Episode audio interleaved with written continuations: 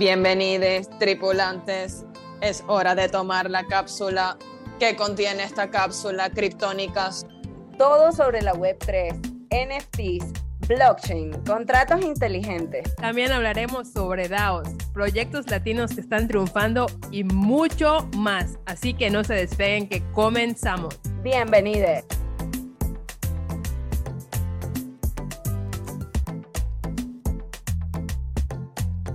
Quería era agregar un poquito, si eso que, que, explicó Irma está súper bien. Em, de hecho, opiné un, un tweet que yo hice hace tiempo de, con respecto a los wallets, ¿verdad? Que es como súper importante con respecto a la seguridad en el Web3. O sea, saber manejar las cuestiones de, de los wallets. O sea, no puedes tener solamente un wallet donde minteas, donde guardas tus NFTs de valor, donde tienes todo. O sea, realmente tiene que haber como un orden, ¿verdad? Eh, en eso. Eso es como tener casi que cuentas de banco. O sea, tienes que si tu cuenta de ahorro, tu cuenta de crédito, tu cuenta, o sea, todo ese tipo de cosas. Hay, hay que tener como una variedad con respecto a eso, ¿verdad? Y siempre tener un wallet o lo que se llama un hot wallet para hacer minteos que, que son más digen, digamos así, o sea, y sobre todo ahorita con las cuestiones de los free mints, siempre tener un wallet donde no tengas mucho dinero, donde no tengas eh, ningún NFT de valor alojado ahí.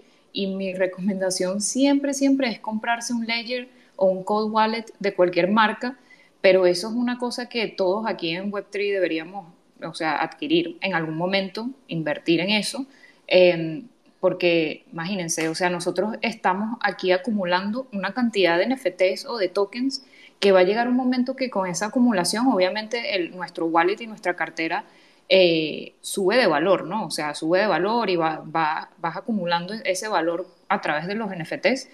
Y siempre hay unos NFTs con más valores que otros, ¿no? Entonces la idea también es transferir esos NFT de valor en un cold wallet que no está conectado con Internet para que tengas menos posibilidad de que te roben Em, y siempre tener muchísimo cuidado donde conectamos nuestro wallet, ¿no? Siempre tener un wallet, eh, ahí un wallet caliente que, que, es el que usamos para conectarlo en todos lados sin, sin tomar riesgo de que nos van a robar o nos van a quitar dinero.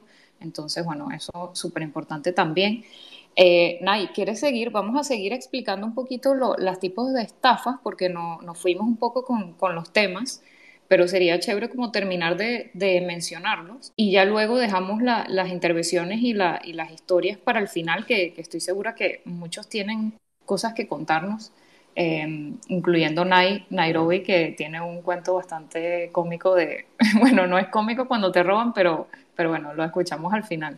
¿Te parece, Nay? ¿Quieres seguir? Bueno, sí, aunque veo que Andrew tiene la mano levantada, no sé si quiere comentar algo respecto al tema y lo seguimos. Hola, hola, ¿cómo están las criptónicas? Un saludo, buenas tardes, buenos días. Y mm, sí, está interesante el tema, me gustó, me ha gustado todo lo que han conversado. Yo no sé si puedo opinar algo, dígame que sí o que no, y lo opineo. Eh, sí, adelante, adelante, Andrew porque yo por ahí hace como, tengo como 10 días leyendo una nueva modalidad de scam que básicamente es una firma que te llega a la wallet, ya la voy a buscar para pinearla, que es una firma que te llega a la wallet, que tiene un nombre incluso. Eh, lo que hacen ellos es que le das acceso y enlista todos los NFTs que tienes en la wallet a una wallet en particular. Y de esa manera te pueden drenar todos los NFTs a cero costo. Yo todavía no entiendo bien cómo funciona, pero ahí arriba lo opiné para que lo, lo revisen. Está en inglés este, y está súper interesante porque de hecho hay hasta fotos y todo de, del proceso de cómo, cómo lo hace. Y otra cosa que yo quería agregar también es que más allá también de tener una call wallet por cada transacción de un NFT, digamos, importante o un claim o lo que sea, eh, también incluso es hasta mejor sacar hasta un correo nuevo. Y por cada, por cada, digamos, interacción que haya con, con los markets y todo eso, correos extraños o, reclamos de ese tipo, utilizar incluso hasta un correo nuevo con una wallet todo nuevo. Y yo pienso que de esa forma incluso se puede la gente hasta asegurar un poco más, evitar eh, que puedan acceder a la wallet sin su permiso. Y el otro tema también, como le decía Irma, Irmis, no sé si es Irma o Irmis, pero bueno, em, eso que ella dice es muy importante también, el tema de leer lo que se está firmando porque muchas veces incluso yo cuando interactúo con OpenSea veo la firma en la, web y la leo, aunque yo sé que es OpenSea, la leo igual. Entonces, eh, pienso que eso es, lo, eso es lo, más, lo más efectivo. O sea, más allá de que Cold Wallet, que Hot Wallet, lo que sea, con leer la firma y saber lo que se está leyendo, se pueden evitar muchos problemas. Así que nada, yo le, dejo eso por ahí arriba y, la sigo escuchando, muchacha. Muchas gracias por el espacio. Gracias, Andrew. Bueno, em, para seguir con las estafas, eh, hemos mencionado, hemos mencionado ya unas cuatro, ¿no? Los, los mercados, los marketplaces falsos, las ofertas falsas, un soporte técnico falso, los regalos falsos. Ahora eh, podemos mencionar las estafas rock poll, los famosos rock poll. Em, esto, bueno, pasa cuando una colección hace el lanzamiento de sus NFT, su minteo, y estas personas luego de que hacen la venta se desaparecen con el dinero, no todo lo que prometieron en el roadmap no lo cumplen y este, esto puede suceder también de otra forma, que es la forma slow rock pull, que es la forma suave de estas estafas. Por lo general, estas personas que hacen este tipo de, de estafas o que no se desaparecen al momento, lo pueden hacer de forma como progresiva. por lo general antes del minteo los anuncios son casi que diarios, siempre están ahí como activos en la comunidad y de repente ya después del mint ya no hacen avisos tan, tan consecuentes o tan, tan constantes es la palabra y eso es lo que también se denomina como un slow rock y este han habido muchos casos en, la, en, en Web3, o sea, eso es como el pan de cada día y mm, existen como maneras de evitar caer en estas trampas. Eh, eh, más que todo pues investigando, ¿no? Así, tienes que investigar mucho más sobre el proyecto. Yo hablo también como por experiencia propia, yo caí en muchos de estos rock pool, tanto inmediatos como suaves y ya eso también como que me ha bajado mucho el hype de lo que es ese del minteo. O sea, no, yo ahora como que si hay algo que me da un hype de Mint es como que, bueno, porque el proyecto es súper sólido, porque este, veo que está como, o sea, los creadores del proyecto, los fundadores están, que están detrás están como bien certificados, que no se van a ir se van a desaparecer. Antes era muy común que los, los, los desarrolladores de proyectos no se doxiaran.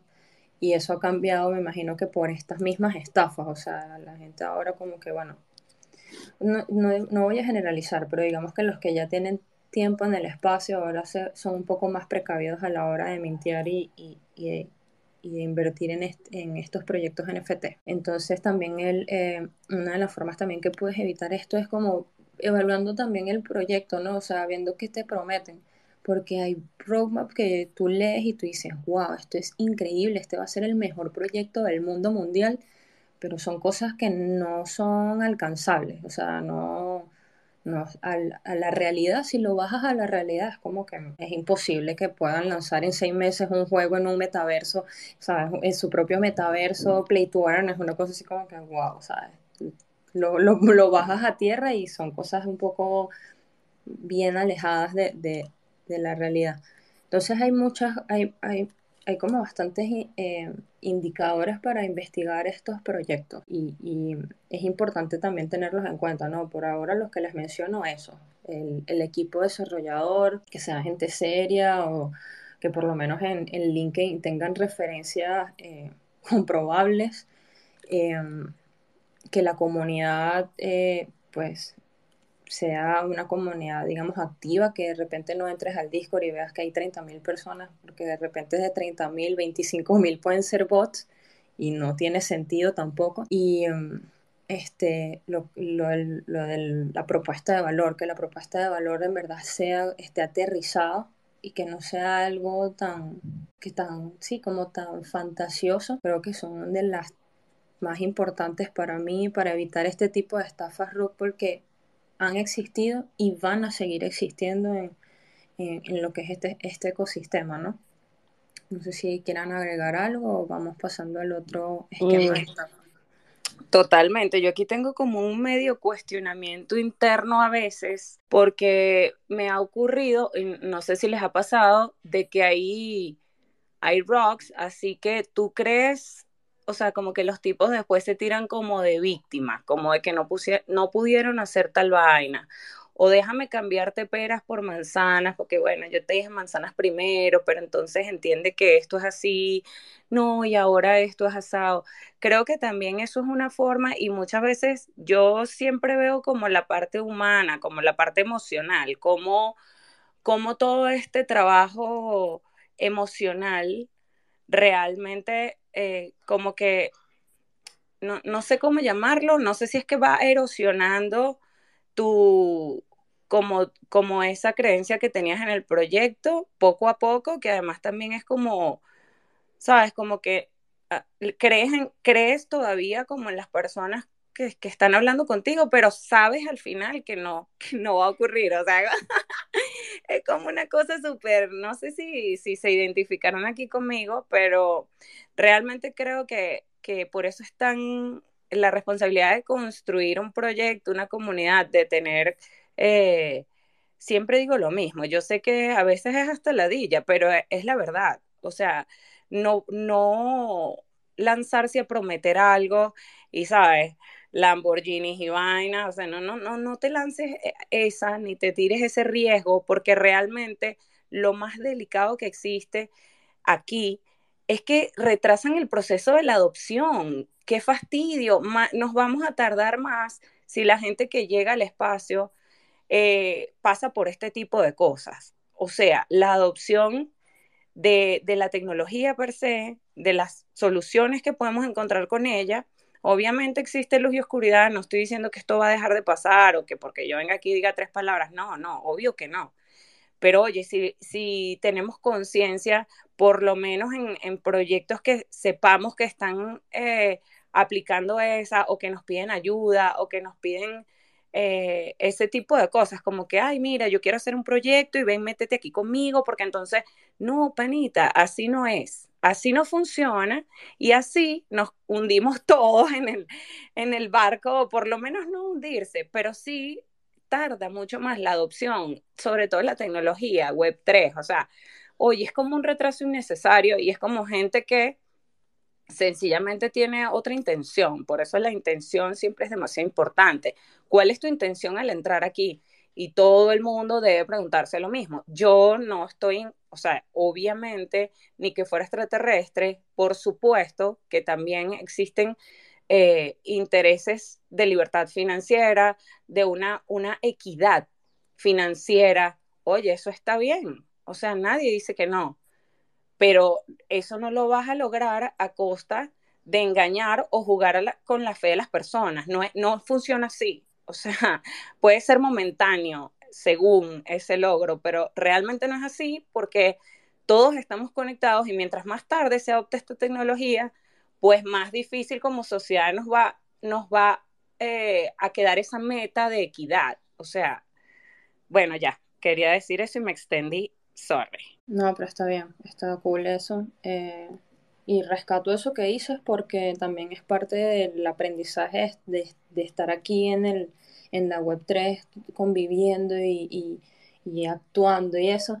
Eh, la responsabilidad a la hora de dar información es muy importante. Yo lo he tenido que aprender, digamos que a los golpes.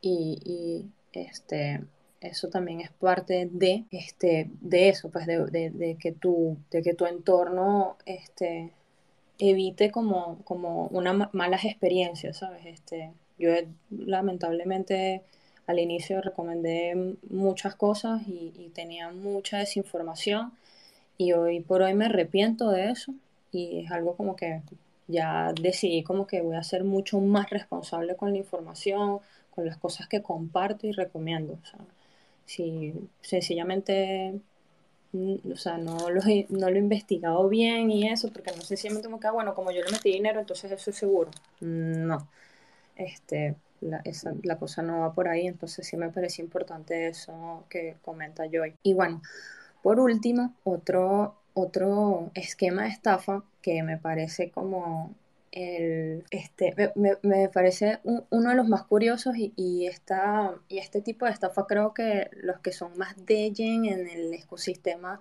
están acostumbrados, que es como ese esquema de, de, inflar precios y, y, y, este, sí, como influir en esas ventas, ¿no?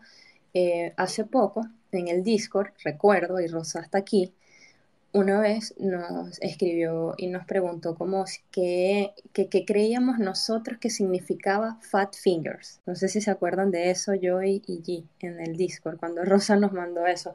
Muchas, o sea, yo por lo general lo primero que pensé fue en deditos de mozzarella. con Fat Fingers. Em, y, me pareció bastante, bastante curioso, ¿no? eso de Fat Fingers muchas también como que, ¿qué? Son pequeños, que, alguien que tiene eh, los dedos muy gordos y no puede tipear bien, no sé, cualquier cosa dijeron. Y mm, en verdad, esta, eh, la definición del, de fat fingers está muy ligada con, con, este esquema de estafa del que vamos a hablar ahora.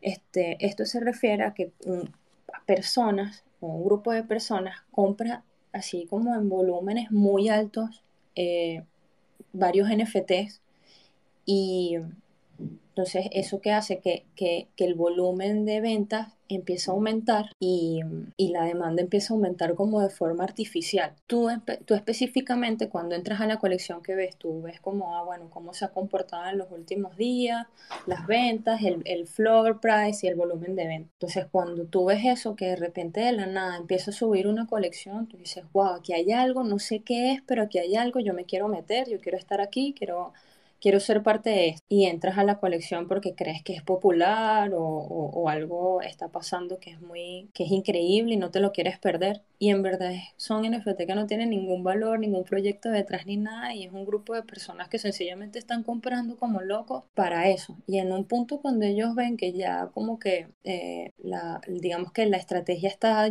teniendo resultado y llega a un punto el precio en el que ellos consideran que, que bueno que sí que está bien que es aceptable es cuando ya empiezan a, a salir de esos NFT a ese floor price y, en verdad es como una, como, una demanda eh, inflada. Y esto es bastante peligroso. Em, yo creo que la forma para evitar eso, eh, tú tienes la oportunidad de ver las transacciones en OpenSea y, y, más allá del NFT como tal, ver las wallets a la cual se la han pasado, quienes la han comprado, porque esa es la otra, o sea, a veces se la pasan entre ellos mismos de wallet a wallet y tú puedes ver eso.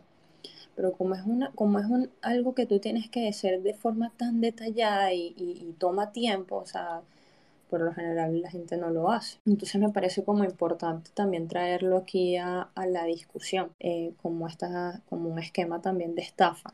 Eh, no necesariamente pues solo ver el volumen y eso, sino como ir un poquito más allá, ¿no?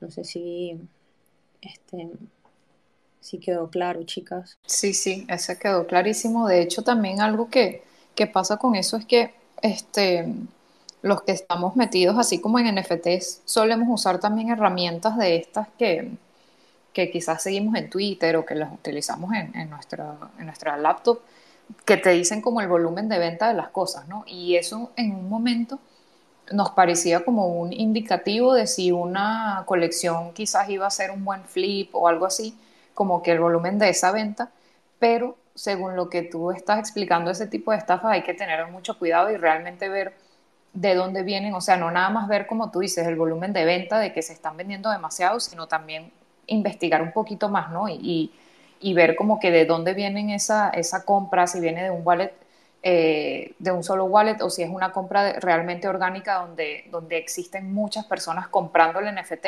Eso también es como un análisis eh, que se puede hacer rápidamente yendo a Etherscan o, o revisando la transacción para ver si realmente es una venta orgánica o es una venta inflada donde, como tú dices, están tratando de de agarrar una colección y hacer una estafa con eso, ¿no? Y hacer pensar que, la colección es súper exitosa cuando, cuando realmente no lo es. Entonces, sí, eso me parece súper importante, el volumen de venta y revisar que, realmente sea verdadero y no, no inflado, pues. Fino. Eh, bueno, esos son, digamos que los tipos de estafa los voy a volver a repetir para que les quede grabado. Ya saben, eh, las estrategias más comunes marketplace falsos, las ofertas falsas que llegan por correo, los soportes técnicos falsos, que por ahí está si tiene un cuento, los, los NFT de regalos falsos que por lo general están en estas carpetas de Hidden, las estafas Rockpool, de los proyectos que prometen mucho y se van con el dinero. Y, mm, estos esquemas de, inflar precios y, y demanda.